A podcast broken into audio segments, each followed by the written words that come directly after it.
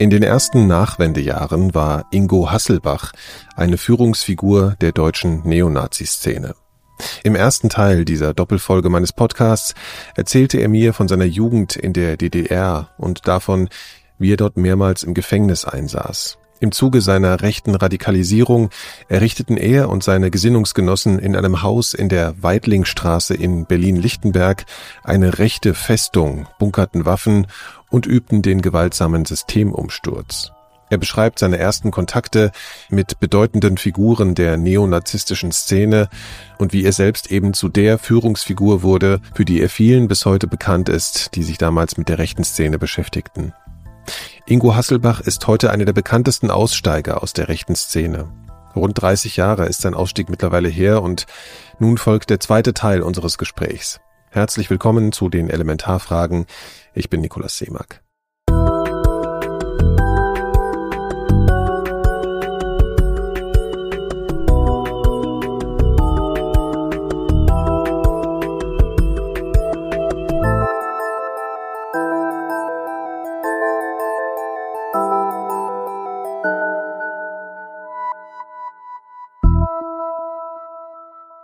Also war für dich sozusagen diese ganze Perspektive des Lebens, Chancen des Lebens, alles war für dich aufgelöst. Also dass du sagst, ich denke darüber, wie bin ich im Alter oder habe ich mal eine Familie, weißt du, so, so Sachen, das war für dich alles überhaupt kein das Thema. war kein Thema, überhaupt nicht. Es gab ja auch keine familiären Bindung mehr, ne? Also meine, meine eigene ja. Familie hat sich aber mir distanziert. Nicht, nicht offiziell, aber meine Mutter hat mir schon klar zu verstehen gegeben, das ist, damit kann sie nicht umgehen. Mhm. Meine Mutter war immer eine Linke, eine Antifaschistin, ähm, also nicht eine Antifaschistin als Wortphrase, sondern wirklich wirklich okay. ne, mit einer Kriegsgeneration, die hat es noch erlebt. Ja. Ähm, für die war das ganz wichtig, dass man sich da positioniert. Das muss doch äh, absolut. Für meine Mutter war die Hölle. Ja, also, deine Mutter hat dich geliebt? Ja, na klar. Ja. Ich bin durch den Knast, sie hat immer zu mir gestanden, ja. all die Jahre und dann so eine Nummer. Ja. Ähm, ne, meine, Post ging ja zu meiner Mutter eine Zeit lang, ne? Und da kam dann Post von Gerald Hess, dem Sohn von äh, Wolf Rüdiger Hess, von dem, dem Sohn von Hess, von dem Kriegsverbrecher Hess. Ja. Da kam so Post von Gary Rex Laug, äh, von Michael Kühn. Das landete alt bei ihr zu Hause. Irgendwann hat meine Mutter, nimm diese Scheiße hier und hau ab. Ich möchte nicht mehr sehen, ich möchte, mhm. dass diese Post hierher kommt. Und hat sie dabei irgendwas, äh, hat sie geheult dabei? Oder Nein, die war so? wahnsinnig wütend. Okay. Ja, also die hat garantiert geweint, dass ich weg war. Das hat sie mir nicht gezeigt, aber sie war wahnsinnig enttäuscht und wütend. Mhm. Ne? Oder dann sieht sie auf Spiegel TV Interviews von mir ein Statement, liest sie in der Zeitung. Meine Mutter war ja auch Journalistin, ne? die hat ja auch äh, beim ADN noch bei der Nachrichtenagentur gearbeitet, hat meinen eigenen Namen plötzlich in Meldungen gehabt. Also so eine Sachen. Also das war hart für die Familie und ähm, das musst du ja auch alles äh, also in der Zeit, wo du nicht darüber nachgedacht hast, dass du da mal raus willst, hast du das alles sozusagen als notwendigen Preis oder? Ja, das habe ich nie in Frage gestellt. Nicht in der Zeit, in der ich aktiv war, bis bis zum also bis äh, bis 92 sage ich mal, wo dann so ein Umbruch passierte. Äh, da kommen wir ja noch hin. Ja. Aber äh, bis diese harte aktive Zeit habe ich das nie in Frage gestellt. Für mich war das klar, dass das ist der Kampf, den ich führen will. Mhm. Und meine Zukunft ist ähm, entweder eine, eine Position in der Bewegung in irgendeiner Form. Ja. Wir gewinnen in irgendeiner Form politischen Einfluss oder im Gefängnis. Mhm. Also ja, man mhm. denkt ja weiter Märtyrertod, keine Ahnung, ne? aber das sind ja Sachen, die man sich nicht wünscht. Aber da in diesen Kategorien haben wir uns da bewegt. Ja. Äh, ist, hast du dir eigentlich manchmal gefragt oder wurde das irgendwie thematisiert bei euch? Es gab ja jetzt nicht gerade einen Überschuss an Frauen, wenn man es mal harmlos ausdrücken will. Das ist ja auch ein Klassiker für die rechte Szene. Absolut. Hat euch das nicht irgendwie zu denken oder dir zu denken gegeben, warum ist denn das so? Oder war das, ich oder die Männer machen den Krieg oder was? Also, oder, also ich meine, was, was, was ist das? Also ich meine, das ist, also darauf waren wir, oder ich, wenn ich jetzt mir zu den Linken äh, zähle, ne, das war für uns auch irgendwie eine Form von Bestätigung, dass hier was irgendwie richtig läuft, dass sozusagen die Geschlechter gemeinsam irgendwie auch auf Augenhöhe agieren und so. Oder hattet ihr da so, ja. so eine Nazi-Ideologie in Bezug die Frauen? Na, guck mal, wir haben eine DDR-Sozialisierung ja auch hinter uns. Also das Bild der Frau war ja da sowieso immer noch ein bisschen anders. Ja, aber da sind Frauen, äh, waren ja eher, eher auf Augenhöhe im Vergleich zum Westen. Also die sind ja arbeiten gegangen. Ja, in der Gesellschaft so. mit dem Arbeiten gehen oder so. Ne? Aber ja. ansonsten haben Frauen die Kinder gekriegt und haben sich auch um die Kinder gekümmert. Die Männer haben gearbeitet. Ne? Also das, das Bild war nicht so unidentisch wie das, was man aus dem Dritten Reich kennt. Und ähm, natürlich haben wir das dann ideologisch auch übernommen, was da gedacht wurde, dass man gesagt hat, Frauen gehören, sind, sind, sind äh, die Familie, ne? Die kümmern sich um die Kinder, die kochen, machen, äh, mhm. halten den Mann den Rücken frei. Ne? Das ist ja so die Idee. Mhm. Ähm, aber wir haben das nicht so gelebt. Das ist auch ein bisschen falsches Bild. Ne? Also, also Kühn hat mal das schöne, den schönen Satz geprägt, äh, wir müssen mal wegkommen von diesen alten Idealen. Ne? Diese ganzen alten Gedanken aus dem Dritten Reich sind nicht heute mehr umsetzbar. Mhm. Eins zu eins. Ne? Also Kühn hat sogar das Wort von Perestroika in den Mund genommen. Und Ja, also das ist ja eigentlich nicht blöde, was er gedacht hat, weil er dachte, man musste zeitgemäß gestalten. Mhm. Ne? Strategisch nicht blöde, wir müssen ein bisschen aufpassen. Immer, immer ja. natürlich. Ja, ja, ja. Ne? ja, ja. Deshalb hat er, hat er da eine Attraktivität dann auch geschaffen, dadurch, dass er als weggegangen ist von so ein bisschen diesen alten Mustern. Und in der Weitlingstraße hatten wir ja Frauen. Also wir okay. hatten, ich hatte auch, ich hatte eine Beziehung die ganze Zeit im Prinzip. Mhm. Mhm. Ähm, und auch wenn Frauen politisch nicht den Einfluss äh, hatten, habe hab ich, aber ich habe das auch nie wirklich, wirklich muss ich sagen, hinterfragt oder äh, drüber nachgedacht, wieso jetzt meine Freundin hier nicht eine politisch größere Rolle spielt. Ja, das war halt einfach so. Das war so. Ne? Mhm.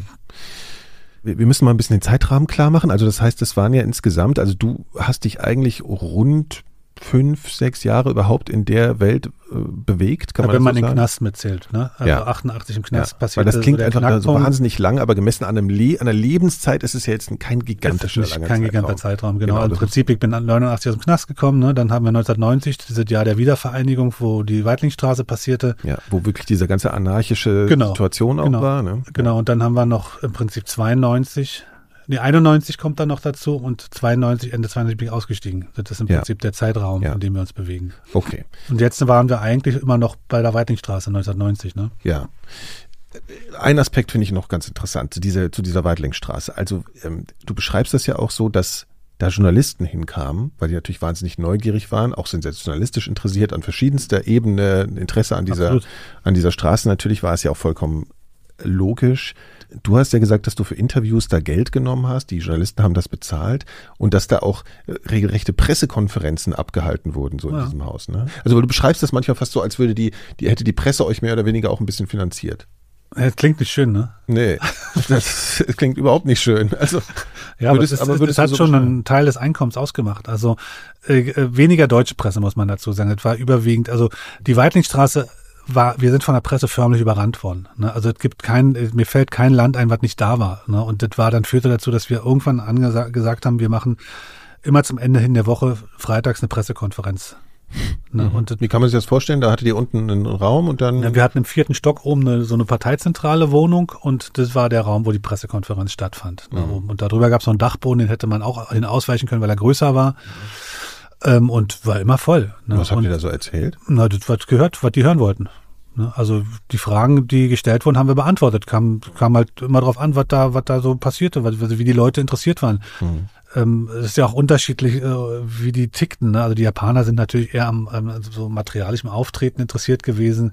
Die wollten halt auch was geboten. Die wollten halt auch ein bisschen Show sehen. Ne? Das hat man mhm. dann halt irgendwie so ein bisschen indirekt verbunden. Das hat erzählt, dass da glaube ich euch mal gesagt wurde, hey, nimm mal eine Waffe in die Hand und so Sachen. Ne? So eine Sache, so genau, ja. Das mhm. ist schon, ist schon von, der, von denen auch ein bisschen mhm. getriggert worden. Mhm. Aber wir haben es ja auch gerne gemacht. Wir haben halt dann halt 500, 600 oder auch mal 1000 Euro äh, Mark dafür, damals dafür genommen für so ein Interview. Ja. Ne? Ja.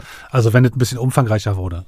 Ja. Es gab jetzt keine äh, Situation, wo ihr feindschaftlich der Presse gegenüber äh, aufgetreten seid, weil Nö. die waren ja. Das war ja Strategie. Das war ja. ja, also das war, das mussten wir auch lernen, aber das war auch Michael Kühn, der irgendwann gesagt hat, egal wie die berichten, es ist eine Werbung. Mhm. Ne, und wir haben das natürlich genutzt. Also eine Werbung, weil ihr im Zweifel noch andere Leute, die das genau, sehen die das und sehen, fasziniert attraktiv sind davon. machen, ne, die ranziehen ja. ähm, und den was wir für einen Raum in den Medien, in der Berichterstattung bekommen haben in den 90er, also in 1990, ist schon enorm. Ne? Also wir haben im, im Heute-Journal teilweise manchmal so kurz vor den Kommunalwahlen, weiß ich noch, drei, vier Minuten gehabt. Dafür zahlen andere Parteien Werbespots, ne? also Sendezeit. Mhm, mhm. also mhm. das Medialinteresse war enorm, wir haben es genutzt. Mhm. Ja. Okay, aber jetzt kommen wir mal zu dem Punkt, wo das für dich alles so ein bisschen kippt. Es gibt ja eine wichtige Figur, die da eine Rolle gespielt hat, das ist ein Filmemacher, Winfried Bonengel spricht man ihn aus. Winfried ne? Bonengel, ja, genau. Bonengel, genau. Der ist mit, also steht als Mitautor auf deinem, auf deinem Buch, die Abrechnung. Wie ist denn da der Kontakt entstanden? Meine, über meinen Bruder kam das zustande. Bonengel hat über mich in der Zeitung in Frankreich was gelesen, irgendein Interview und fand es spannend und ähm, ist nach Berlin gekommen und hat versucht, Kontakt herzustellen und hat meinen Bruder zuerst kennengelernt und ähm, ich weiß noch, Jens sprach mich dann an, meinte, ja, da ist so ein Typ aus Frankreich, so lange Haare, sieht ein bisschen aus wie ein Antifa-Mann. Dein Bruder, muss man sagen, war auch rechts eingestellt. Ja, ja, genau. Ja. Der, mein Bruder war ja. auch in der Szene. Mhm. Und es gab so eine Stammkneipe, da kam Winfried wohl hin und hat meinen Bruder dann angesprochen, hat dann geschnallt, dass er mein Bruder ist und wollte darüber den Kontakt kriegen. Mhm. Und ich hatte ihn dann kurz einmal getroffen und fand ihn mega strange. Da, ja, für mich sah der aus wie so eine Zecke. Mhm. Also ganz klar, das ist ein Antifa-Mann. Ja. das mache ich nicht. Ne? Ja. Aber der war halt wahnsinnig hartnäckig, ne? Und dann kam er irgendwann, hat er, hat er mich geschnappt und dann haben wir ein bisschen gequatscht und dann hat er mir gesagt, pass auf, ich möchte gerne eine Dokumentation machen über die Berliner Szene, über deinen Weg und über deine Rolle in der Szene. Ne? Und du bist der Protagonist sozusagen. Genau, du bist der mhm. Protagonist und ähm, das sind, hat da so 60 Minuten geplant. Ich glaube, es war sogar schon gedacht für ein RBB zu der Zeit. Und das fand ich natürlich spannend, weil ich dachte, ja gut, ähm, wenn er das wirklich machen will und offensichtlich ist er kein Antifa-Mann, mhm. Warum nicht? Dann lassen wir es darauf annutzen. Das ist eine super Propagandashow. Werbung, ja. Mhm. ja. Mhm. Genau. Wie hat das dann stattgefunden? Der hat die ganze Zeit euch begleitet, der war jetzt bei euch oder wie ist das so abgelaufen? Naja, über, über mich ist er natürlich dann in Kreise reingekommen, wo er normalerweise nicht hingekommen wäre. Ne? Ich habe ihn mit zu Wehrsportlagern genommen, habe ihn da filmen lassen, mhm. ähm, politische Veranstaltungen, Meetings, alles, was halt nach außen legal war, haben, haben wir ihn filmen lassen, wo dann halt ein bisschen härter wurde, haben wir ihn rausgeschmissen. Okay, können wir das nochmal kurz definieren? Also wir haben, Wehrsport ist ja auch so ein Begriff, also ihr habt dann wirklich im Gelände mit Uniformen und Kriegswaffen genau, geübt, trainiert. geschossen und ähm, ähm, das war ja zu der Zeit, war das gang und gäbe, jede zweite Woche, dann haben wir Wehrsportlager gemacht. Wir hatten uns ja sozusagen politisch vom legalen Weg äh, verabschiedet mhm. und hatten uns ja indirekt für so eine Art Untergrundarmee entschieden. Wir haben ja gesagt, jetzt okay, jetzt kann man eigentlich nur noch versuchen, illegal hier diesem Staat das Leben so schwer wie möglich zu machen. Und in dem Zusammenhang haben wir permanent halt Schulungen gemacht. Sprengstoffbau, Waffenschulungen, Wehrsportlager. Mhm. Also würdest du sagen, Terrorismus eigentlich? Also mehr ja, natürlich, klar. Das war ganz klar auf Terrorismus ausgerichtet. Das ist im Prinzip ist es nichts weiter als eine Vorstufe des NSU gewesen, was ja. da passiert ist. Also das ist ja. der NSU ist ja auch in diesen Zeiten entstanden. Das war diese Idee des Zellensystems, ne, was, mhm. was aufgebaut wurde, dass man in jeder Stadt eine aktive, funktionierende Zelle hat, die aber Zelle, nichts von der kleine anderen Gruppe weiß. sozusagen, ja, genau. die sehr aktiv genau. ist. Genau, die aber immer autonom arbeitet arbeiten und nichts mhm. von den anderen Zellen wissen, ne? damit, wenn eine Gruppe auffliegt, die andere ungestraft un unentdeckt weiterarbeiten kann. Genau. Ja, wir haben zu der Zeit auch diese ganzen Strategiepapiere der RAF gelesen. Ne? Also das, es gibt in Bewegung in Waffen diese ganzen Bücher, ähm, die auch die RAF benutzt hat teilweise oder Strategiepapiere der RAF, die man in Antifa-Läden gefunden hat, die haben wir alle ausgewertet. Und gab es konkrete Anschlagspläne in deren, also wenn man das jetzt eben mit der RAF so vergleicht? Es gab immer Überlegungen, ne? es gab Feindlisten, ellenlange, entstand ja auch die Anti-Antifa zu der Zeit, ja. wo halt Gysi drauf war und Galinski, also wer da damals halt noch so am, am Leben war. Ähm, ähm, ein, ein großes Anschlagsziel war immer für uns der Gedanke äh, zu sagen, man greift die Institutionen an, die dieses Land schädigen, ne? also jüdische Einrichtungen, mhm. ähm, Konzerne, die Ausländer beschäftigen, ne? statt deutsche politisch links stehende äh, Repräsentanten von Organisationen und Parteien. Mhm. In diesem Spektrum hat sich es bewegt. Mhm.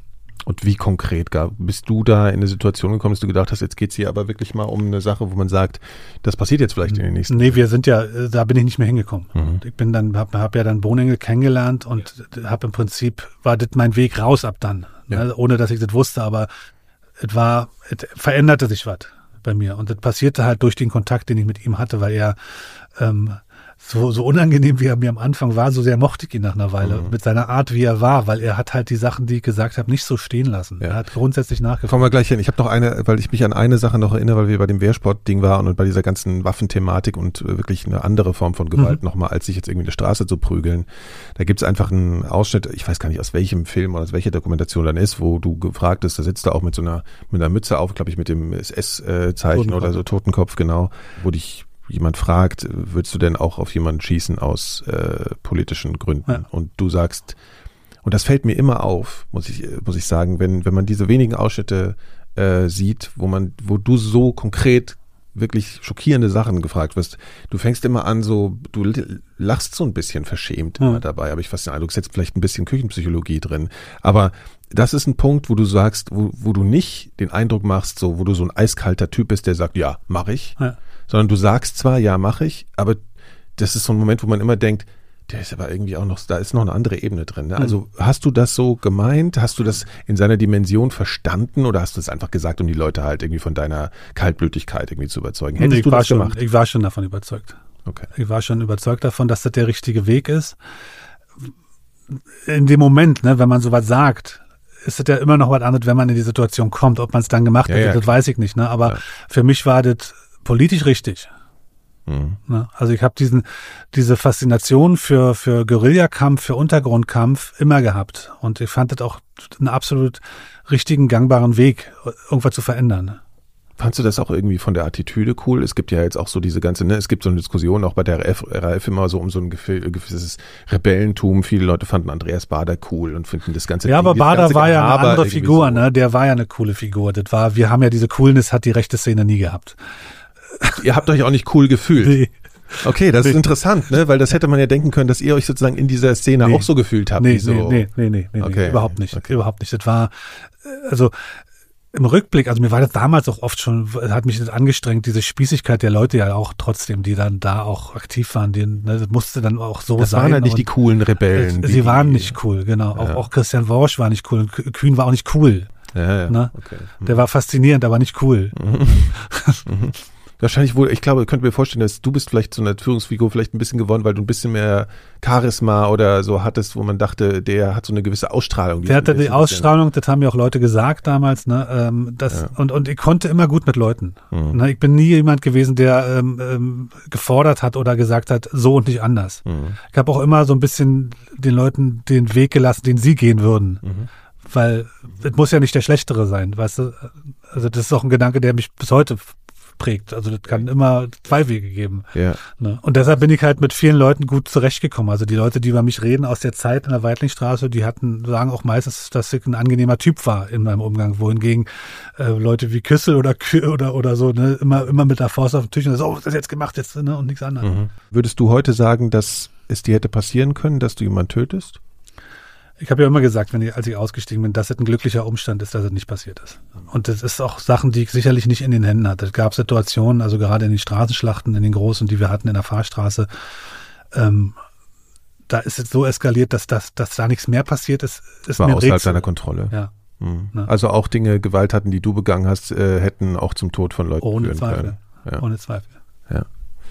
Okay glaube, wir haben jetzt die Dimension dessen, was da an Potenzial drin war, so ganz gut beschrieben. Wenn wir jetzt nochmal zu der Begegnung zurückkommen ähm, mit dem Regisseur. Du hast ja jetzt schon beschrieben, irgendwie, du hast dann gesagt, ja, der ist ja vielleicht doch nicht so eine blöde linke Zecke, sondern irgendwie fangst, fingst du ihn an zu, zu mögen. Und was du auch beschreibst, ist, dass er sich eigentlich dauernd über euch lustig gemacht hat, ne?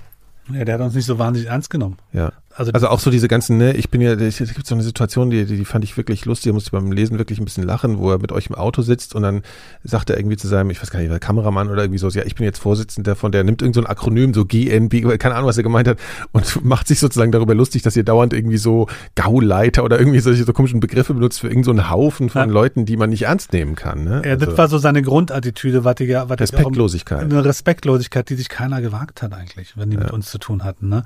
Also auch sich dieses lustig machen über einen 23-jährigen Typen, der irgendwie meint, er ist Gauleiter oder hat eine Führungsposition in mhm. irgendeiner Organisation. Mhm. Das ist ja, da ist ja was dran. Ne? Das, das, Schlimme ist auch, wenn wirklich, wenn ich muss zugeben, als ich dieses Buch gelesen habe, es gibt wirklich viele Situationen, die, glaube ich, von dir vielleicht gar nicht so gewollt sind. Und ich weiß nicht, wo man wirklich lachen muss, weil das zum Teil eine Albernheit hat in dieser ganzen Schrecklichkeit, die es ja. natürlich hat, muss man mal dazu sagen. Aber wo du wirklich denkst, dass die sich überhaupt ernst nehmen konnten ja. halt. Ne? So was, was, also ja, okay. Und diese Haltung hat er euch gegenüber einfach. Die hat er sehr oft an ja, Wieso Tag habt ihr das denn zugelassen? Weil du irgendwie, du hast das so ein bisschen bestimmt. Naja, dass dadurch, dass, dass ich ihn, dadurch, dass er in meinem Umfeld aktiv war, haben andere natürlich auch nicht in Frage gestellt. Okay. Im Gegenteil, also viele haben den, den lustigen Moment dann auch mitgenommen. Also vielleicht haben die den auch genossen, einfach mal so einen Moment auszubrechen aus diesem oh, alles nicht so Korsett, in dem die alle unterwegs waren, ja, weißt du? Ja. Ähm, und einfach mal so einen Blick von außen drauf zu kriegen. Mhm. Ähm, also ich fand das, fand das mutig von ihm, auch, aber auch erfrischend so, ne? Also mir hat das auch so ein bisschen diese Absurdität manchmal dann auch vor Augen geführt. War das auch jemand, wo du das Gefühl hattest, du wirst auch mal irgendwie auf einer Ebene irgendwie geistig nochmal anders gefordert? Natürlich, hat die, Winfried hat nichts so stehen lassen. Der hat kein Interview, also was ich, was ich ja über die Jahre gewohnt war, ne? Dass man ein Statement abgibt und das wird nicht hinterfragt. Ja. Das ist ja leider sehr viel passiert. Ähm, Winfried hat alles hinterfragt. Der hat nichts so stehen lassen.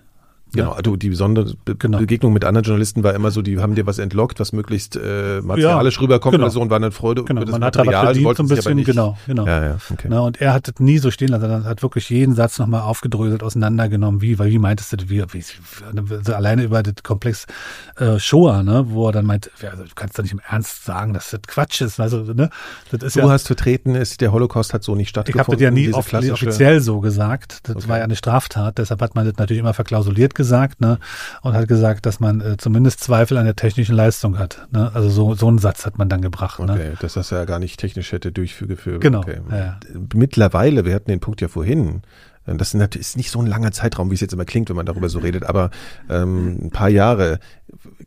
Also hattest, hast du dann gedacht, das hat stattgefunden oder hast du gedacht, nee, es stimmt nicht, das kann nicht gewesen sein? Ich würde mich ungern hundertprozentig da festlegen, ehrlich gesagt, und sagen, dass ich zu hundertprozent geglaubt habe, dass das nicht stattgefunden. Ich war eher so, dass ich gesagt habe, ja, okay, zumindest darf man große Zweifel haben, hm. dass die Zahl korrekt ist. Also so, so was in dieser Richtung. Also eigentlich ist es ja, ja ein Ablenkungs, ne? weil obwohl, ja. wenn, ob es jetzt drei Millionen waren oder ja, sechs Millionen, ist, ist ja was ich im Nachhinein dann auch gesagt habe zu anderen, ne? wenn man Streitgespräche geführt hat, als ich aus der Szene raus war, ist es ja wurscht. Ne? Also jeder Einzelne ist einer zu viel. Ja. Ne? Aber ähm, darauf konnte man sich natürlich gut konzentrieren und sich da von der eigentlichen Frage ablenken. Genau. Hm. Ja. Okay. Und ich glaube, das war auch so ein zentraler Punkt, ne, wo du auf einmal gemerkt hast, hier irgendwie stimmt da was in unserer ganzen Kommunikation nicht, oder? Naja, war diese draufschauen lassen, ne, und diese ideologischen Frage gestellt werden, diese, diese auseinandergenommen zu werden. Das hat er ja wirklich in Interviews gemacht. Das ist ja nur ein Bruchteil mhm. in dem Film letztlich erschienen, was wir gefilmt haben. Ich meine, wir haben stundenlang Gespräche geführt. Ne? Mhm. Und das hat was aufgebrochen. Also hat einfach was zugelassen. Mhm. Ne? Und, und gab es da Situationen, wo du da gesessen hast und gesagt, ja, ich weiß jetzt auch nicht mehr, was ich dazu sagen soll. Ja, gab's, recht. genau, genau diese Situation gab es auch, dass wenn er dann gegangen ist an dem Drehtag, wenn er vorbei war, dass ich dann absolut leer war zum Beispiel, wo ich irgendwie nicht mehr in der Lage war zu funktionieren. Ne? Also der hat, der hat so viel mitgenommen aus mhm. meinem, aus meinem Kopf und aus meinem Gehirn, aus mir selbst, als Mensch, dass ich nicht mehr funktioniert habe. Mhm. Ne? Aber man muss ja auch sagen, er hatte ja eigentlich nur vor, den Film zu machen. Der hat nicht in Erwägung gezogen, dass er dich jetzt irgendwie bekehren kann. Überhaupt nicht. So, das war, Winfried war ganz weit davon entfernt, dass er den Gedanken hatte, mich am Ende mitzunehmen. Also im Gegenteil, das äh, hat ihn, glaube ich, ganz schön geschockt.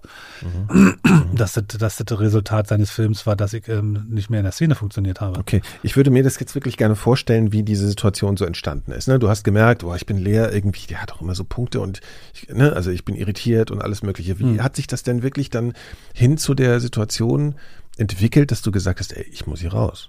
Oder ich will hier raus. Also was man noch wissen muss, vielleicht so als, als Grundgedanke ist, ne, diese Szene hat ja einen wahnsinnigen Sektencharakter. Ja. Also, ne, du hast, du hast nicht, du hast draußen keine Freunde, ne? Du bist nicht ja. ähm, tagsüber Neonazi und gehst abends mit anderen Leuten Bier trinken. Das ja. ist so nicht. Ja, das ne? erklärt ja auch, weshalb du dir über das andere Leben keine Gedanken gemacht genau. hast. Das Leben war nur das. Genau, aber das ist wichtig zu verstehen, ne? Dass jemand wie Bornegel, als der kam, praktisch diese Funktion plötzlich hatte für mich. Der war von außen. Ja. Und das war für mich eine ganz wichtige Brücke plötzlich, ne? Dass ich gedacht habe, es ist eigentlich schön mhm. da abends Bier trinken zu gehen mit dem. Mhm. Das haben wir nämlich auch manchmal gemacht. Da sind wir essen gegangen. Ne? Mhm. Ähm, und das hat mir gut getan. Mhm. Also das war sozusagen der erste Kontakt, der diesen Zirkel so ein bisschen aufgebrochen hat. Ähm, und das kombiniert mit all diesen Gesprächen, die, die wir geführt haben, hat mich zweifeln lassen. Und zwar so vehement, dass ich das in Frage gestellt habe. Hm. Ich aber nicht Hast du wusste. Mit irgendjemandem darüber nee, reden können? Überhaupt nicht. Überhaupt nicht. Ich wusste mit niemandem. Ich war auch mit meiner Mutter nicht darüber reden können oder wollen, weil ich sie, weil das zu unausgegoren mir auch erschien, ne? weil ich auch nicht wusste, das ist ja der nächste Gedanke, der Zweifel ist ja schon Verrat. Ne? Ja. Also das ist ja auch eine Erkenntnis, die man, ne, dann sitzt man mit, äh, dann man trifft natürlich trotzdem weiter seine Freunde, die in der Szene aktiv sind und kann eigentlich nicht mehr richtig reden. Das kommt, da fing das Schauspielen für auch. Genau, da war bei mir dann so die Situation, dass ich da saß und dann wurde irgendwie erwartet, Kameradschaftsamt, Schulung, ähm, und ich habe das dann immer delegiert und äh, habe dann gesagt, nee, mir geht's heute nicht gut und ich muss heute arbeiten. Habe immer irgendwie immer was vorgeschoben, dass ich nicht mehr so oft da war. Mhm. Ähm, und das steigerte sich halt immer mehr. Ne? Und Haben da Leute nochmal nachgefragt, was eigentlich mit dir los ist? Nee, also ich habe das dann schon immer so auf so einer Waage gehalten, dass das gerade noch funktionierte. Ne? Okay. Ähm, mhm. Das ist ja, letztlich war es ja auch so ein bisschen so, dass man natürlich, dass mir natürlich auch klar war, die Angst, was passiert eigentlich, wenn ich aussteige? Mhm. Das ist der nächste Ding. Mhm. Ne, was, was passiert da? Draußen ist niemand. Mhm. Ich habe ja gar keine Leute. Ja. Ne? Und dazu kam ja, das war dann eben, ich muss jetzt nochmal die Jahre auf, auf die Kette kriegen, da kam dann auch, das war dann 92 dann irgendwann schon, ne, wo Rostock passiert ist. Also die, das Rostock war im August 92. Genau, und genau. danach kam Mölln. Genau, da, da, da bin ich gerade hin sozusagen, ja, geistig ja, auf dem Weg. Ja. Ähm, das, diese Vorarbeit war sozusagen jetzt geleistet, ich war unsicher und äh, der Film war fertig. Der Film war fertig. Die, der war abgedreht. Und, und hat sich dann glaube ich, sogar. Also ja, ja, im Prinzip war so, es wurde weniger, dass wir uns gesehen haben. Er war im Schnitt mit dem Film. Ja. Ähm, und der Film erschien, glaube ich, sogar noch. Ich bin mir gar nicht, gar nicht sicher, ob der im Oktober schon erschien.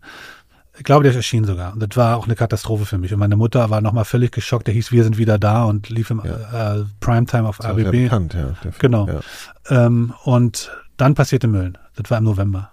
Und Mölln war für mich im Prinzip, ich habe den morgens im Radio gehört, ich bin wach geworden um 5.50 Uhr oder irgendwas und habe den Radiowecker gehabt und dann kamen Nachrichten und dann kam diese Meldung, Brandanschlag in Mölln, neofaschistischer Hintergrund. Das war für mich der Moment, wo ich gesagt habe, das ist sowieso was, was ich, wofür ich nicht stehen wollte. Wir müssen noch kurz erklären, was da genau passiert ist. Genau. Vielleicht viele, aber es gab einen Brandanschlag auf eine... Auf ein von Türken bewohntes Wohnhaus ja. ähm, in, in der Möllner Innenstadt. Und äh, das Resultat dieses Brandanschlages war, dass die Großmutter mit ihren zwei Enkelkindern ähm, gestorben ist. Die sind umgekommen in dem Brand. Mhm. Ne? Kanntest du die Leute, die das gemacht Nein, haben? Nein, ich kannte die nicht. Nee, nee. Und das war, das war, das waren, ich kannte die nicht, aber das war ja trotzdem so, das war halt so ein Moment, wo man, wo man sich nicht freisprechen konnte. Ne? Man, man stand ja für diese Ideologie. Ja. Man hatte jahrelang gerufen, Ausländer raus. Die haben es im Prinzip umgesetzt. Ja. Ne? In der Form, das wie ist ja auch immer, immer so ein Satz, den du immer sagst. Ne? Ja, den man kann das nicht rufen, Klassiker, ne? sondern irgendwelche machen das dann halt auch. Genau, wenn du kannst den Satz nicht sagen, ohne dass du damit rechnen musst, dass irgendjemand das umsetzt. Ja. Ne? Und das ist ja, die Erkenntnis. Ne? Und raus dass, ist im Zweifel halt auch umbringen. Ja, also das ist ja nicht mehr, das ist ja, wenn du einen Molotow-Cocktail in einen Besitz, in ein Haus schmeißt. Ja dann ist, ist es zu spät. Ja. Du kannst nicht mehr kontrollieren, was dann passiert.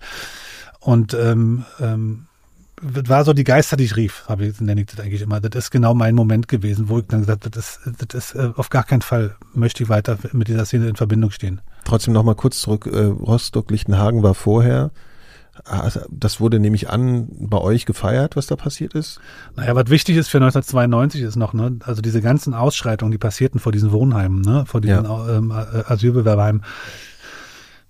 Die Regierungsparteien haben in der Zeit den größten Einschnitt im Asylrecht verabschiedet politisch. Ja. Ne, und zwar wirklich elementar. Ja. Das war ein, ein, ein ganz wichtiger Moment. Ja. Und wir haben im Prinzip so ein bisschen uns legitimiert gefühlt durch diese Krawalle, die wir initiiert haben, da überall. Ne? Also wir haben ähm, schon einen relevanten Punkt. Die sehen das auch da oben. Ja, sozusagen. natürlich. Und ja, ja, ähm, da wurde, wurde ja auch extrem gestritten, dass das ja ein fatales Zeichen ist und so. Es, dann es war ein fatales Zeichen, weil die Szene hat sich legitimiert gefühlt. Ja. Also dieser Aufruhr, den wir veranstaltet haben, ähm, hat äh, aus unserer Sicht dazu geführt, dass dieser Druck da oben so enorm wurde, dass die reagieren die wollten mussten. euch befrieden. Genau, dass die irgendwas liefern mussten. Und ich glaube das auch, dass das richtig ist.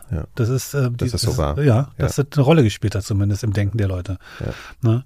Und dann kam Mölln. Das war sozusagen im Ja. Anschluss. äh, Ne? Und das, das war das Jahr 92. Ne? Und, ähm, Aber war dir bei Rostock nicht auch schon bewusst? Ich meine, da wurden auch Mollys geschmitten, da, da hat man die Menschen da auf den Balkonen oder an den Fenstern gesehen, unten brennt's.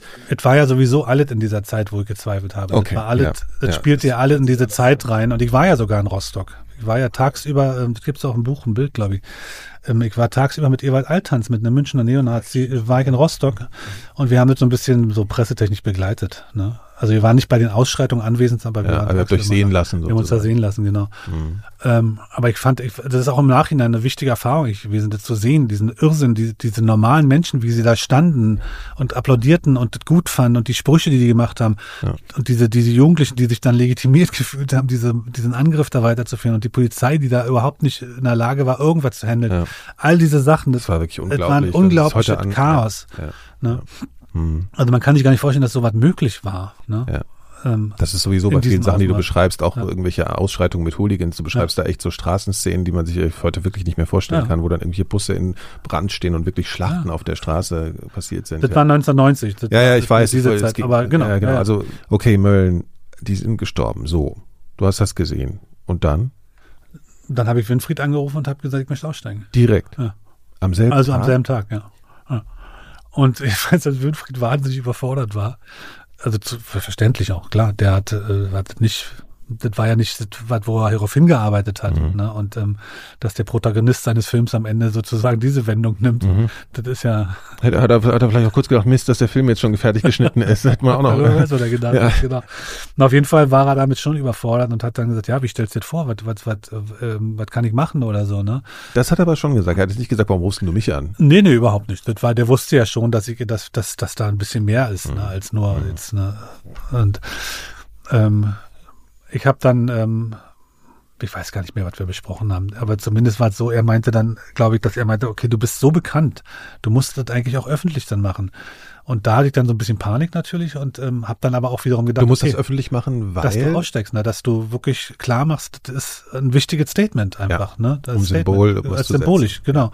Und ähm, ich hatte dann natürlich Panik, habe dann aber auch gedacht, ja, wahrscheinlich ist es richtig, weil damit schneide ich mir auch den Weg zurück ab das ist der finale Moment. Wenn ich das jetzt öffentlich mache, kann ich nicht morgen, weil ich mir anders überlege, wieder zurückgehen, was ja durchaus möglich gewesen wäre, weil ich ja auch nach wie vor diese Angst im Hinterkopf hatte, wo gehe ich eigentlich hin? Ja. Ne, du warst passiert? zu dem Zeitpunkt noch in deiner Wohnung und in dem genau. Haus. Ja. ja, nee, das Haus gab es schon nicht mehr. Ach so, ich stimmt. mittlerweile ja, ja, eine Wohnung. Ja, ne? ja, ähm, aber trotzdem, es war ja, ich mhm. war in diesem Umfeld ja. Mhm. All meine Freunde, ja, ja. die gewachsene Freundschaft, die ich hatte, definierten sich ja über diese Ideologie dann irgendwann auch. Das wurde mir dann auch bewusst. Ne? Also dieser. Ja, hast du auch äh, unabhängig von der Angst und von der was, ne, so hast du auch überlegt. Das heißt, an ein paar Stellen auch eine Trennung von der Freundschaft? Also war das auch ja, sozusagen ein emotionales Ding so? Natürlich. Ja. Ich habe mir war nicht ganz klar, muss ich sagen. Ich habe dann natürlich drüber nachgedacht, aber ich habe dann sehr schnell gelernt, dass all diese Freundschaften sich nur noch ideologisch definiert hatten, die also so teilweise 15, 20 Jahre zurückgingen. Mhm. Da gab es eigentlich nur noch die ideologische Gemeinsamkeit, nicht den Weg, den man zusammengegangen ist. Also das hat mich eigentlich echt traurig gemacht. Mhm.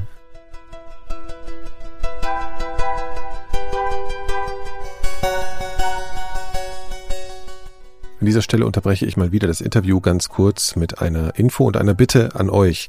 Wenn euch diese Folge der Elementarfragen gefällt und wenn ihr weiterhin gerne meine Interviews hören möchtet, könnt ihr gegen kleines Geld Mitglied im Club Elementarfragen werden oder alternativ mit wenigen Klicks ein Abo für Elementarfragen Plus bei Apple Podcasts abschließen.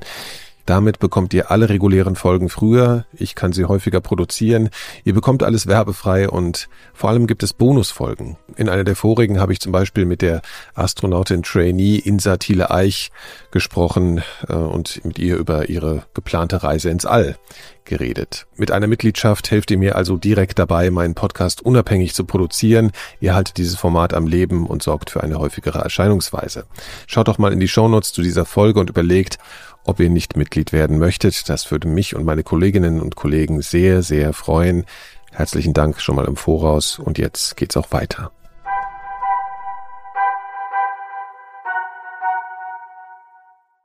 Naja, aber du hast ja Hilfe von ihm dann bekommen, ne?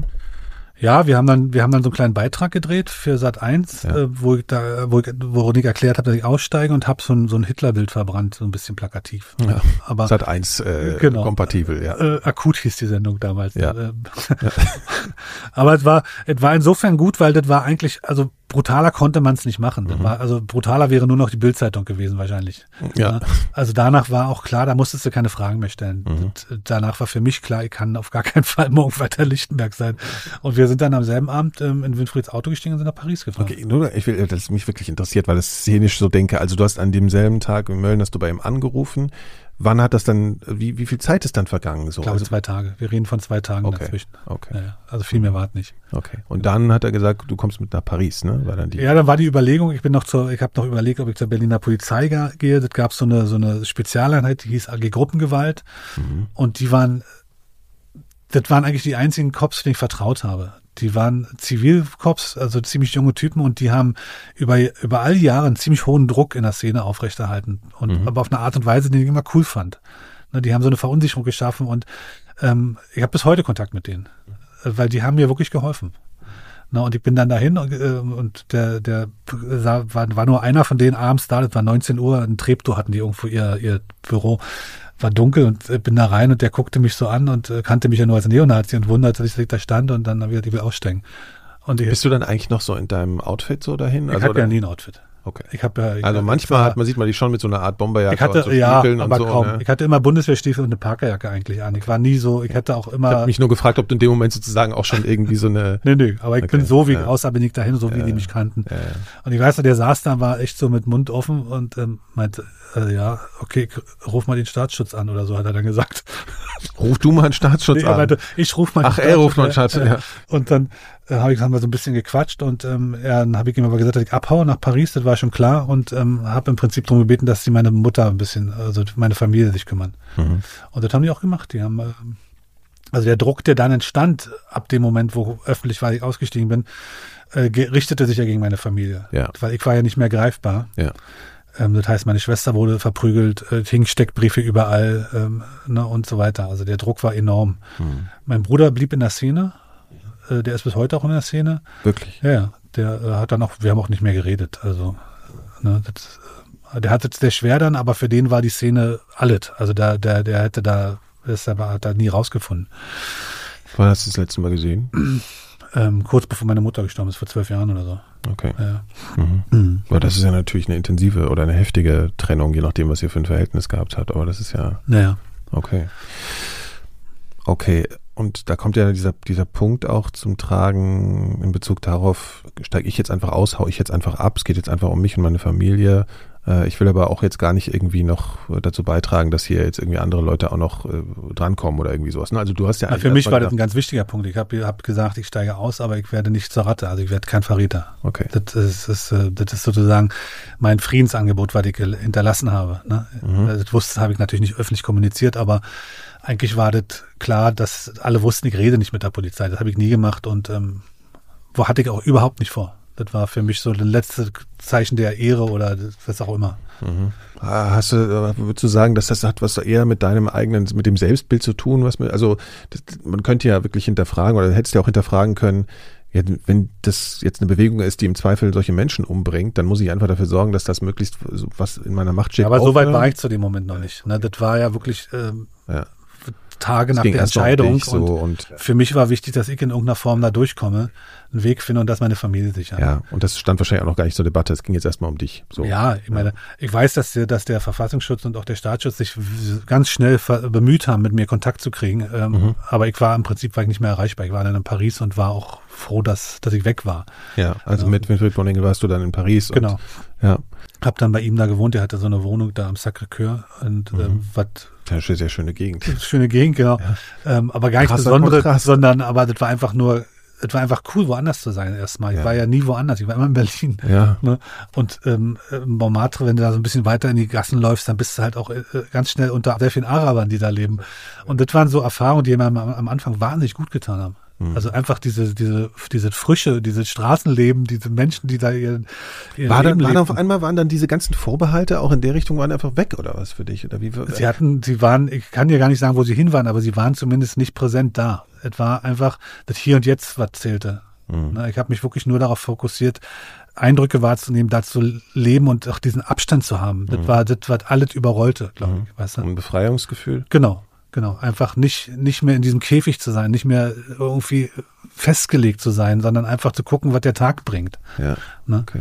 Hast du Kontakt gehalten zu deiner Familie irgendwie telefonisch? Ja klar, telefonisch immer und ich habe natürlich auch erfahren, was in Berlin passiert und ähm, Und wie hat deine Mutter auf deinen Ausstieg reagiert? Die war wahnsinnig froh, aber hat natürlich wahnsinnig Angst gehabt, weil die, die wusste ja auch, also meine Mutter hat sich ja viel mit der Szene beschäftigt und hat natürlich auch gelesen, was mit Aussteigern passiert.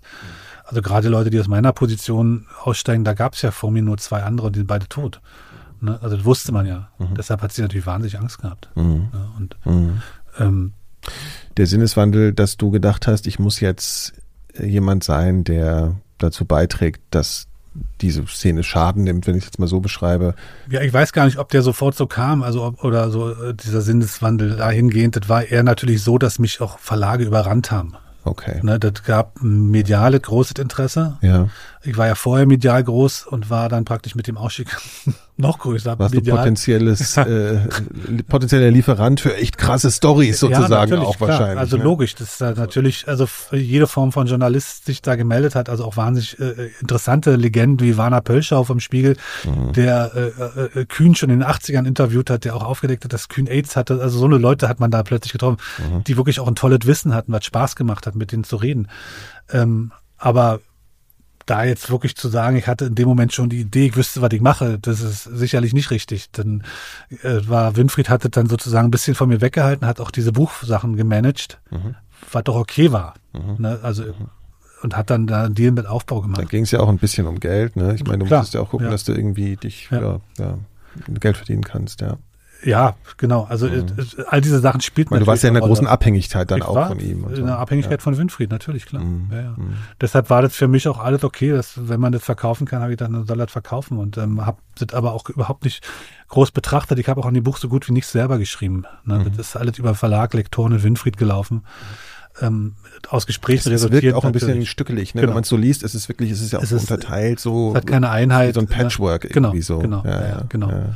Und das Buch ist, ist hat Aufbau, äh, hat unterstützt und dann kam es auf den Markt irgendwann. Im, mhm. im und du hast es gar nicht gelesen?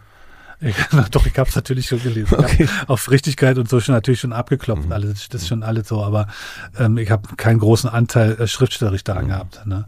Mhm. Und dann kam es aber dazu, dass deine Mutter eine, eine, eine Bombe geschickt bekam. Ne? Also das. Halt gab, dem ging voraus, dass man, also ich war dann in Berlin wieder mittlerweile. Ähm, also das Buch ist ja fast ein Jahr später erschienen. Ja. Ähm, und hatte in Köln versteckt gewohnt bei Freunden und ähm, ähm, meine Mutter rief mich irgendwann an und meinte, ja, hier ist ein Brief gekommen von einem ähm, Buchautor Rainer Fromm, das ist ein bekannter Autor, der viel über Neonazis geschrieben hat, der dir gerne sein neues Buch schicken möchte, damit du es mal rezensierst.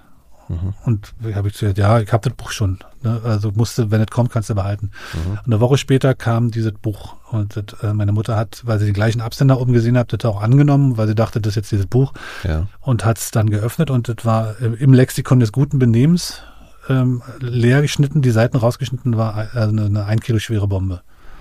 Ne? Also sie hat, also sie hat das, auch Bombe gemacht, definiert und hat es dann ähm, zugeklappt und hat es auf den Balkon gepackt, mhm. ne, weil sie erstmal mhm. nicht wusste, was sie machen sollte, hat dann mhm. mich angerufen. Ich habe dann die AG Gruppengewalt angerufen, die Jungs, die kannte und die haben sich darum gekümmert. Und das war nicht irgendwie nur so ein Schreckknaller, sondern das war eine echte Bombe und die hätte auch theoretisch hochgehen können. Nee, ich habe leider dieses Gutachten nicht dabei. Also es ja. gibt ein sehr umfangreiches äh, ähm, Gutachten vom Bundeskriminalamt dazu. Es war eine funktionierende Bombe, die äh, scharf war. Mhm. Die haben die auch gesprengt, ähm, einfach um diese technischen ne, äh, Konsequenzen zu sehen.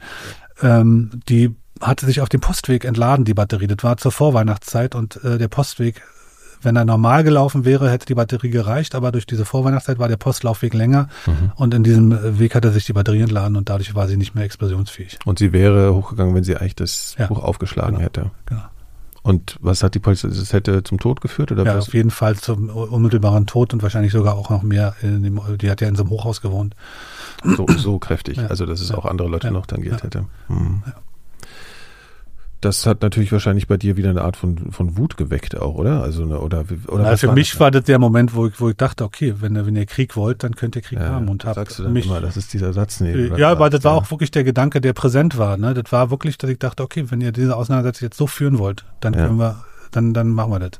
Mhm. Und ähm, ich war ja dadurch, dass die Bombe ähm, praktisch da war und äh, die Polizei vor Ort war, war ich sowieso in der Situation, dass ich mit denen mitgehen musste. Mhm. Ne? Mhm. Und bin dann nachts dann auch zum Platz der Luftbrücke zum Staatsschutz gebracht worden und dann relativ schnell nach Meckenheim zum Bundeskriminalamt. Und habe dann da im Prinzip meine nächste Zeit verbracht und habe wirklich so umfangreich ausgesagt, wie es nur ging. Habe alle Strukturen aufgedeckt, Waffenlager, also alles, was es gab, was sich entwickelt hatte über die Zeit, über rechte Terrorismusplanung. Ja äh, so detailliert ausgesagt wie sicherlich noch niemand vor mir. Mhm. Hast du das Gefühl, du hast alles erzählt? Ich weiß, dass ich alles erzählt habe. Ja, okay. Ich, ich habe bewusst nichts weggelassen, weil das war mir auch wichtig. Mir war auch wichtig, dass ich eine Glaubwürdigkeit habe, dass die das nachvollziehen kann, dass es äh, prüfbar ist, was ich sage. Mhm. Und ähm, in dem Moment, wo ich halt dann anfange rumzueilen, äh, verliere meine eigene Glaubwürdigkeit. Das hätte mir nicht geholfen. Ne? Mhm. Und ich habe da nee, auch nichts meine, gewonnen. Ich das natürlich aus dem Hintergrund, ob du nicht gedacht hast, naja, irgendwie will ich noch schützen oder irgendwie sowas, nee. aber das hast du gar nicht. Nee, wie gesagt, also diese Erkenntnis, dass Freundschaften eh keine Rolle mehr gespielt haben, die gab es ja bereits und es gab niemand, gab, gab gar keinen Grund, jemanden zu schützen. Ne? Und ähm, ich habe auch nichts gewonnen bei der Geschichte, weil ich war der Erste, gegen den ähm, ein Ermittlungsverfahren nach 129a eingeleitet wurde, also Gründung einer terroristischen Vereinigung. Ähm, und dann folgten halt viele, viele Anklagen daraus. Ne? Daraus ist resultiert, du hast eine Bewährungsstrafe bekommen, weil du so extrem kooperiert hast. Genau, genau. Ich habe eine Bewährungsstrafe gekriegt und ähm, die anderen, es gab verschiedene Verurteilungen, sind Strukturen sind aufgedeckt worden und zerschlagen worden, Gruppen haben sich aufgelöst. Das ist sozusagen, was daraus schlussfolgerte. Ja. Ne? Ist es irgendwie in irgendeiner Form öffentlich geworden in kürzerer Zeit, dass du ausgepackt hast? Oder wie ist denn das? Ich kann es also. dir nicht sagen, weil also in der Szene, was hervorragend funktioniert, ist, dass die Szene hat natürlich rechte Rechtsanwälte. Ja. Und das weiß ich auch aus meiner Zeit, als ich aktiv war, dass diese polizeilichen Akten, die Rechtsanwälte haben jetzt Zugang. Ja. ja und ähm, diese Akten werden in die Szene gespielt und ich denke mal, dass das relativ schnell klar war. Also auch in dem Moment, wo das Bundeskriminalamt hat ja dann wirklich flächendeckend Hausdurchsuchungen gemacht, die haben Wohnungen gestürmt und und und. Dann war schon klar, irgendwas ist da passiert. Dass da irgendwas anders ist und wenn man nicht ganz auf den Kopf gefallen ist, weiß man, wo, wo das herkommen könnte. Ne? Mhm, ähm, mhm. ich denke, dass das schon relativ schnell klar war. Okay, du, also ich, ich, ich muss mich jetzt mal sozusagen ein bisschen da reinversetzen, was dann für dich eigentlich das, die neue Lebensperspektive dann war. Dann war natürlich die Bedrohung wahrscheinlich nochmal gefühlt zehnmal größer, oder? Also, oder, also wie kann man sich das denn vorstellen? Na, also, eigentlich war es katastrophal. Ich, hab, ich weiß, dass ich mich wahnsinnig desolat gefühlt habe, weil es praktisch auf einmal war ich so in zwei in so, in so einem Konflikt mit zwei Feldern. Ne? Einmal die juristische Aufarbeitung und ich wusste natürlich, dass der Druck von rechts auch enorm schwer ja. ist. Das, ja. ähm, das passierte ja auch, dass der Druck so groß wurde im Prinzip, dass ich dazwischen stand. Mhm. Und also äh, relativ hoffnungslos auch war in der Zeit, weil ich nicht wusste, wo ich hingehöre, was ich machen soll. Und ähm, wer mir da wahnsinnig viel geholfen hat, war Horst Ebert Richter in der Zeit. Ja. Den, den habe ich ja dann über so eine Talkshow kennengelernt. Winfried war ein in sehr berühmter. Psychoanalytiker, ne? Also Genau. Ist Ikone mittlerweile leider verstorben. Ja. So ein Freud-Schüler, ne, sagt Ja. man ja so, und ähm, aber auch mit einem sehr erneuerbaren ähm, Weg, den er da gegangen ist. Ja. Ähm, und der war immer interessiert an, an Leuten mit einer extremistischen Erfahrung, also extremistischem Hintergrund. Der hat ja auch Birgit Hogefeld sehr geholfen, der Raff aus der letzten Raff-Frau, die noch verhaftet wurde. Ähm, und mit Horst habe ich halt angefangen, Sachen aufzuarbeiten, auch aus meiner Kindheit. Und wir sind dann wirklich durch Sachen durchgegangen und haben sind Sachen angegangen, die verschüttet waren und die auch nicht Also der ist mit so einem analytischen äh, Ansatz auch daran, ne? um zu erkennen, Ja, aber sehr, sehr, also sehr väterlich, weil ich glaube, ich hätte mit einem richtigen Analytiker hätte ich schon wieder nicht mehr geredet. Das wäre mir schon wieder zu viel gewesen. Also ich habe dann bei ihm privat äh, mit seiner Frau gewohnt, auch in Gießen. Und Das war wirklich wie in einer Familie. Und das hat wahnsinnig Spaß gemacht, da zu sein, einfach weil es so eine Normalität hatte. Was ganz anderes. Und diese Familie war so herzlich und warm und wir haben uns dann halt nachmittags immer hingesetzt, haben gesprochen. Mhm. Also und das war alles, der hat auch nie Notizen gemacht oder so, ne? Also das war alles okay. Ne? Und ähm, ja. Also ohne ihn wäre wär das sicherlich nicht gegangen. er hat ja auch das Nachwort zu deinem Buch geschrieben. Genau. Und äh, das fand ich, was ich recht eindrücklich fand an dem, äh, war, dass er am Ende irgendwie davon spricht, äh, dass die Faszination, die auch irgendwie entsteht, und das kann ich tatsächlich auch so ein bisschen nachempfinden gegenüber dieser Szene, gegenüber dieser ganzen Darstellung, dass die Faszination auch irgendwie daraus entsteht, dass irgendwie man vermutet, dass irgendwas davon auch in, in einem selbst steckt. Ne? Und ist das ein Gefühl, was du, dass du da eigentlich was nachgegeben hast oder äh, was in ganz viel, viel mehr Menschen steckt, als man so denkt? Oder also, wenn man über Rassismus diskutiert, ist es ja für mich immer so ein total zentraler Punkt zuzugeben, dass jeder irgendwie rassistisch ist. Ne? Also ich finde es immer sehr suspekt, wenn Leute sagen, ich bin kein Rassist. Mhm. Ja, also das sind so diese Sachen. Das ist natürlich nur ein Aspekt der ganzen Sache. Ja, das ist ein gutes Beispiel, weil, weil wenn, wenn dir, äh, ich habe das erlebt von einer ganzen Weile in einer Potsdamer Straße, dass ein Busfahrer die Vorfahrt genommen wurde von einem Pkw mit einem polnischen Kennzeichen. Mhm. Ne? Und der Busfahrer in dieses Mikrofon sagte, dieser verfickte Pole. Ja. Ne? Und das ist ja, das ist, glaube ich, das, was in vielen Köpfen dann passiert. Man würde nicht sagen, dieses blöde Auto. Mhm. Nee, man sagt, Mhm. ne? Mhm. Bum, bum, bum, die Person, die Ja, dahinter steckt. das ne? war die Zuschreibung, Das, das ja. ist genau. Und das ist sicherlich, was man äh, so sagen kann, dass was in vielen steckt, was so, so ein Mhm. Automatismus da ist. Ne? Mhm. Ähm, Aber vielleicht auch diese ganze, dieser ganze Autoritarismus und die, ne, diese ganzen Sehnsüchte auch nach einer, nach einer Struktur oder nach einem, also äh, da stecken so viele Aspekte drin, Ja. die, die wahrscheinlich in vielen von uns irgendwie schlummern. Also das hat mich jedenfalls sehr beschäftigt, irgendwie dieses Nachwort von ihm. Wann waren so die ersten Momente, wo du gedacht hast, ich habe jetzt wieder eine Hoffnung, eine Perspektive? Was waren das für, du hast ja auch mal, na, es gab ja was noch, was, also die, der im Nachgang zu meinem deutschen Buch gibt's ja noch ein amerikanisches Buch, das Ja. heißt äh, Führer X, Ja. äh, das ist bei Random House erschienen, was wesentlich umfangreicher ist und was auch meine Arbeit war, zusammen mit einem amerikanischen Ghostwriter. Und das hat mir sehr geholfen. Dieses Buch ist zumindest wirklich basiert auf dem, was ich erfahren habe. Ne? Da, da ist eine ganz enge Zusammenarbeit entstanden und das ist auch fast 400 Seiten stark, ist mit einem Nachwort von Simon Wiesenthal. Also ein sehr beeindruckendes Ja. Buch eigentlich geworden. Das hat mir sehr geholfen. Dann war ich lange in den Staaten und habe halt angefangen, du hast dich engagiert gegen die Genau, Todesstrafe. gegen Todesstrafe, Und das hat mich wahnsinnig interessiert. so, ne? Also einfach diese, dass eine Gesellschaft Menschen hinrichtet, war für mich noch so ein Schritt weiter nach meiner eigenen Gefängniserfahrung, wo ich um mich ran wollte und habe Mhm. dann da auch zwei Fälle äh, bearbeitet, wo auch um unschuldig Verurteilte ging und so weiter.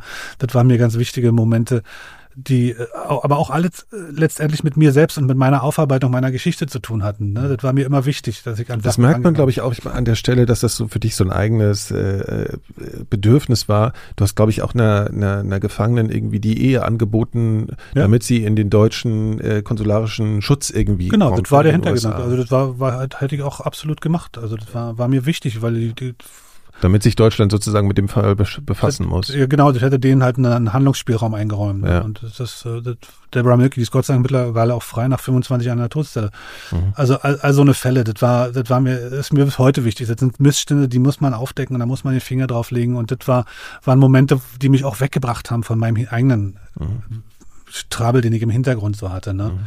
Ja, und dann, also Also wichtige, Engagement, auch Genau. aktivistisch zu sein Genau. und ja. Genau, Mhm. den Mund aufzumachen und Finger, den Finger in die Wunde zu legen. Ja. Ne? Ein anderer wichtiger Moment ist Exit gewesen. Ne? Also wir haben 2000 mit Bernd Wagner, der Genau, es ist eine, die, die Organisation, die du begründet hast, interessanterweise mit jemandem, der mal gegen dich ermittelt hat. ja, ne? der mich Das ist, wahnsinnig äh, stark verfolgt hat. Also ja. Bernd Wagner und das ist also wahnsinnig toll, dass es entstanden ist. Also auch diese Konstellation zwischen uns beiden, weil das auch so eine Versöhnung für mich ein bisschen so mit der DDR dann war durch ihn. Ne? Also, also, jemand, der in der DDR gegen dich ermittelt hat, hat das sowohl in der DDR als auch danach. Der war ja dann Leiter vom Landeskriminalamt Berlin West und hat dann da halt auch noch äh, und so weiter. Ne? Ja. Ähm, genau, Exit, ganz wichtig für mich gewesen. Ich bin ausgestiegen und habe ja im Prinzip die Erfahrung gemacht, dass es nichts gibt, wo man hingehen kann. Ja, und dass ja. du auch nicht äh, keinen Schutz hattest, ne? Das muss genau. man auch mal dazu Null sagen. Schutz, ähm, völlig alleine gelassen. Und ähm, aus diesen Erfahrungen entstand die Idee zu Exit, dass man gesagt hat, man schafft einen Punkt, wo potenzielle Aussteiger eine Anlaufstelle haben. Ja. Ne, und das ist Exit bis heute. Also die, die Idee ist immer noch die gleiche, dass diese Aussteiger selbst kommen müssen. Exit geht nicht hin in diese Organisation, sagt, komm, wir nehmen dich mit, sondern die müssen den Schritt gemacht haben. Ja. Ne? Geht es da eigentlich wichtig. nur um Rechtsextremismus oder? Nee, okay. nee, nee. Exit ist mittlerweile halt auch im, im Fundamentalismus, im Islambereich angekommen. Mhm. Also die sind da sehr weit gestreut. Ich mache das nicht mehr so wahnsinnig viel, weil ich halt andere Sachen gemacht habe dann, ja. aber Exit ist so ein Selbstläufer geworden. In 20 Jahren gibt es um die 800 Aussteiger. Das ist ja auch sehr bekannt. Also genau. Das, Und das funktioniert auch gut. Die kämpfen zwar nach wie vor um die Finanzierung jedes Jahr aufs Neue. Ähm, aber ähm, die Wichtigkeit von Exit kann heute niemand mehr absprechen. Ja. Das, äh, ja, und dann ein anderer wichtiger Moment war für mich natürlich die Geburt meines Sohnes 2000 und äh, dann habe ich noch zwei Kinder gekriegt, die in den Jahren danach folgten. Das sind natürlich die Sachen, die dann dein Leben nochmal auf einen ganz anderen Kopf stellen, ne? wo du dann wirklich nochmal die Sachen ganz anders angehst. Mhm. Kann mir eigentlich nur vorstellen, dass du, vielleicht ist es jetzt auch einfach, versickert das irgendwie auch so ein bisschen, aber wo du immer mal wieder darüber nachdenkst, wie froh du bist, dass diese ganze Wendung genommen hat. Also wenn man sich wirklich die, die erste Hälfte deines Lebens anguckt, äh, da, da zeigt ja alles nur auf Katastrophe ja. letzten Endes hin. Ne? Ja, na klar. Ich meine, ähm, ich, da schaue ich oft genug hin. Also jedes Mal, wenn ich an irgendeiner Schulveranstaltung mache und über Sachen rede und gerade so wie Kinder heute heute diese Sachen betrachten und hinterfragen mhm. und die, die Gesichtspunkte sich auch verändern oder oder diese naiven Fragen, die Jugendliche stellen, da ist natürlich immer eine Konfrontation und dann sehe ich natürlich, was für eine privilegierte und tollen Lage ich heute bin. Das ist mir sehr, sehr bewusst. Mhm. Du hast es ja auch als Rebellentum irgendwie verstanden und dich irgendwie auch als Rebell gefühlt, nehme ich an, in dieser Zeit. Ja. Ist da irgendwas übrig oder hast du irgendeine Art von, ist jetzt wirklich ein bisschen merkwürdig, ist das so zu fragen, aber Stolzgefühl, dass du dich auch mal einem Apparat entgegengestellt hast? Weil ich mich, ich, ich komme so ein bisschen darauf, weil ähm, ich habe dich ja, wir haben auch, kann man ja sagen, auch so ein bisschen über Twitter so äh, Kontakt dann gehabt und so und uns so ein bisschen geschrieben und da sehe ich, dass da auch dieses alte Bild von dir, dein Profilbild ist, wo du festgenommen wurdest, also so ein klasse, wie heißt sowas, Mugshot, ne? Also wo ja, du so vor so einer Wand stehst mit der Nummer, genau dieses Ding ist sozusagen dein Profilbild da so ein bisschen. Also ich frage mich, wir haben ja vorhin auch über Eitelkeit gesprochen ja. und so. Also ob da irgendein Konstrukt auch in dir drin ist, wo du sagst, naja, irgendwie ist eine Bio, meine Biografie auch irgendwie was, was, was ich auch in irgendeiner Art und Weise, wo ich auch einen gewissen Stolz darauf habe, mit der Wendung jetzt. Also natürlich ist ganz viel drin, wir haben schon darüber geredet, dass du dich für ganz viel irgendwie schämst oder dass du als Schuld mit dir trägst, mhm. aber dass auch irgendwas dabei ist, wo du sagst, nee, ich habe jetzt irgendwie auch eine breite Brust auf irgendeine Art und Weise. Und was ist, und ist was von einer, von einer gewissen Eitelkeit übrig geblieben? Na, ich bin natürlich letzten Endes in irgendeiner Form auch stolz darauf. Das ist natürlich klar, weil ich weiß, wo ich heute, heute bin und ich sehe auch, dass, dass, dass das wichtig ist, was ich mache. Ich kriege die Anerkennung von, von verschiedensten Leuten, von verschiedensten Institutionen. Ähm, und das, das ist ein tolles Gefühl, ohne Zweifel, mhm. natürlich, klar. Mhm. Aber ähm, weil du vorhin kurz so angerissen hast, ob irgendwas geblieben ist zum Beispiel, das sind bei mir Sachen, also ich bin immer ein Punk gewesen. Ne? Das sind Sachen, die mich geprägt haben. Das ist auch mhm. nie weggegangen. Mhm. Ähm, ich habe immer Spürt Probleme. man auch mit dir. also ist so, ja. Ich habe ja. immer Probleme mit Autoritäten. Mhm. Immer noch, bis heute. Ne? Mhm. Also meine Frau kriegt jedes Mal eine Krise, wenn wir in eine Polizeikontrolle kommen, weil ich rede mit denen kein Wort. Ich kann das nicht. Ich krieg so ein, mir geht so der Hals hoch. Du schwillst so an dann. Ja, und Nadja ist dann jedes Mal, oh Gott, lass es vorbeigehen. Mhm. Ich sagte ihnen ganz am Anfang ganz kurz, ich muss mich nicht mit ihnen unterhalten. Ne? Also das sind so Sachen, die sind in mir drin geblieben und ich weiß nicht, ist das was, was, äh, wo du sagst, das hat auch mit der Zeit zu tun? Natürlich, also, ja, ja, ja, Wirst du da zu einem gewissen Punkt wieder so ein bisschen zu dieser Person? Oder also ist jetzt ein bisschen nee gesagt, das, das sicherlich sicherlich nicht. Das ist, davon bin ich wirklich weit entfernt. Aber diese diese diese Angst vor Autoritäten nicht Angst sondern vor vor vor, vor ja vor vor naja vor der Macht von so einem Staat der dich auch Ne? Also mhm. die, das ist die DDR-Erfahrung, die dahinter wieder steckt. Dieses ausgeliefert sein, ähm, ähm, das ist, das gibt mir auch Panik. Ne? Das ist, so, was da eine Rolle spielt. Ne? Das ist nicht Aggression, was dann nur aufkommt, nee, sondern gar nicht. du bist das ist eher bedrückt. Schutz. Und okay. ich bin bedrückt und wehre mich in irgendeiner Form dagegen. Mhm. Ne? Und das ist dann halt meine Form. Ne? Mhm, mh. Gibt es doch Situationen, wo du damit haderst, was gewesen ist, um mal die andere Richtung abzufragen. Ne? Also einmal habe ich jetzt so gefragt, wo du, ob du eine gewisse Stolz hast irgendwie auf bestimmte Dinge, die passiert sind und ähm, ist das Hadern für dich jetzt langsam vorbei oder ist es, glaubst du, das geht nicht weg? Weil es gibt viele Leute, die irgendwelche Biografien haben, wo sie dann sagen, ich stehe, ich habe eine Schuld oder sowas. Ne? Mit so Leuten habe ich schon öfter gesprochen. Und dann mhm. gibt es diese Sätze und man hört die so und denkt sich so, okay, klar, das musst du sagen und das, oder das musst du sagen, das willst du auch sagen und das stimmt sicher auch. Aber ich frage mich halt wirklich, geht es irgendwann weg? Geht das Schuldgefühl nicht mhm. eigentlich doch irgendwann weg? Und hat man nicht das Gefühl, man muss es eigentlich mehr noch sagen, weil es erwartet wird? Und, und findest du es nicht vielleicht auch legitim, ganz persönlich, dass es irgendwann für dich so vorbei ist? Also ich habe nie so eine Erwartungshaltung, ich bin nie so in meinem Leben gewesen, dass ich mit Erwartungshaltung umgegangen bin. Ne? Also das ist, das ist wirklich wichtig, das ist ein Teil meines Lebens gewesen, weil ich zu viel Enttäuschung in meinem Leben hatte, ist das vielleicht der Hintergrund, ne? mit, mit mhm. meiner Erziehung, Familie, keine Ahnung. Ähm, aber es gibt Sachen, die gehen nicht weg. Und das mhm. ist ein Fakt, weil, also, das weiß ich einfach zu gut. Also ich habe eine sehr, sehr essentielle Erfahrung. Und das ist nach meinem Ausstieg passiert, dass Kai Diesner, ähm, das war ein Berliner junger Neonazi, der durch mich in die Szene gekommen ist, der durch mich radikalisiert wurde, durch mich ähm, im Umgang mit Waffen geschult wurde, ähm, nach meinem Ausstieg äh, versucht hat, Gregor Gysi zu ermorden. Äh, Gysi war nicht anwesend, ähm, er hat dann einen Buchhalter getroffen, Buchhändler getroffen im selben Haus und hat den zum Krüppel geschossen und auf der Flucht noch einen Polizisten erschossen.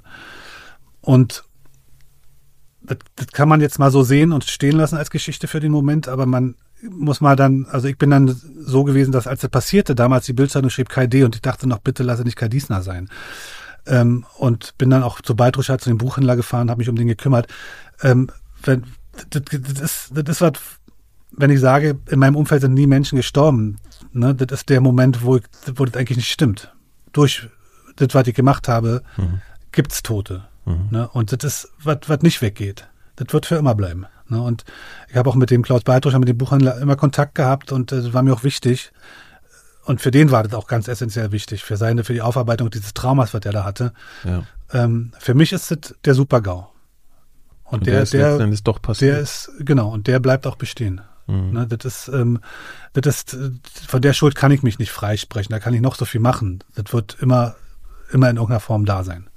Ne? Also die Mutter von den Polizisten, die ihren Sohn, der war relativ jung, verloren hat, die habe ich auch getroffen in der Gerichtsverhandlung damals und so weiter und so fort.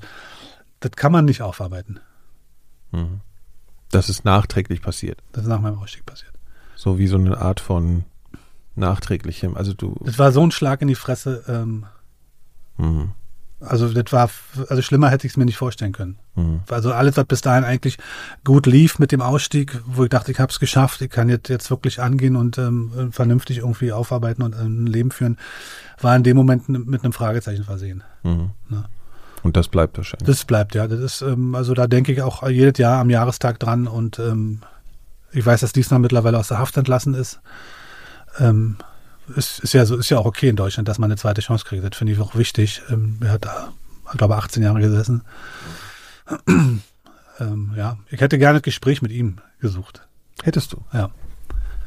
Oh, hast du aber, ging nicht, oder? Ja, wir haben es versucht über die Anstalt und äh, Diesen hat das abgelehnt. Ähm, er war auch sehr lange, er hat ja festgehalten an, an diesem Benehmen, also als, als Rechtsextremist war, wurde auch von den, von den verschiedenen rechten äh, Gefangenenorganisationen betreut. Und plötzlich hieß er, er ist ausgestiegen aus der Szene, so von einem Tag auf den anderen und wollte sich dazu aber nie äußern. Und ich hatte dann gedacht, über Exit könnte man ihm da vielleicht eine Brücke bauen ja. äh, und das begleiten. Also ich, wie gesagt, ich bin, bin, da, bin ja sehr fest davon überzeugt, dass jeder eine zweite Chance verdient hat und hätte die auch Diesner gegönnt. Ja. Aber ich hätte gerne ein Gespräch dazu gehabt. Und ähm, das hat er mir leider nicht gegeben. Und jetzt ist er, weiß er nicht. Er lebt, glaube ich, mit einem anderen Namen irgendwo anders jetzt mittlerweile. Mhm. Mhm. Du hast mittlerweile auch einen anderen Namen, ne? Ich habe mittlerweile auch einen anderen Namen, ja. ja. Mir nur aufgefallen bei unserer Kommunikation, dass auf einmal im Absender dann nicht mehr Hasselbach stand.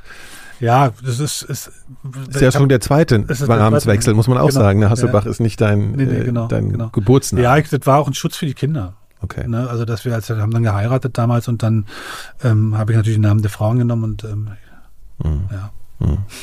Okay. Vielen Dank fürs Gespräch. Ingo. Sehr gerne.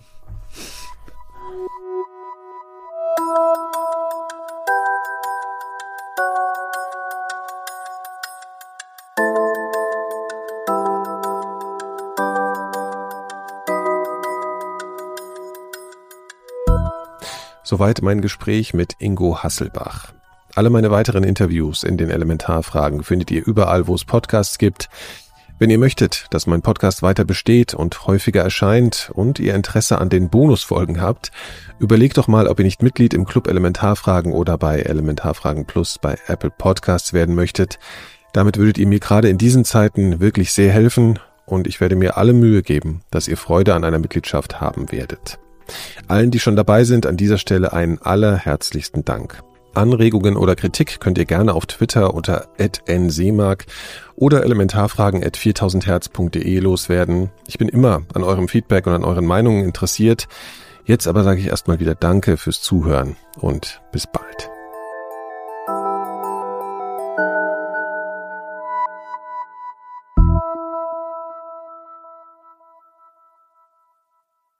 Eine Produktion von 4000 Hertz.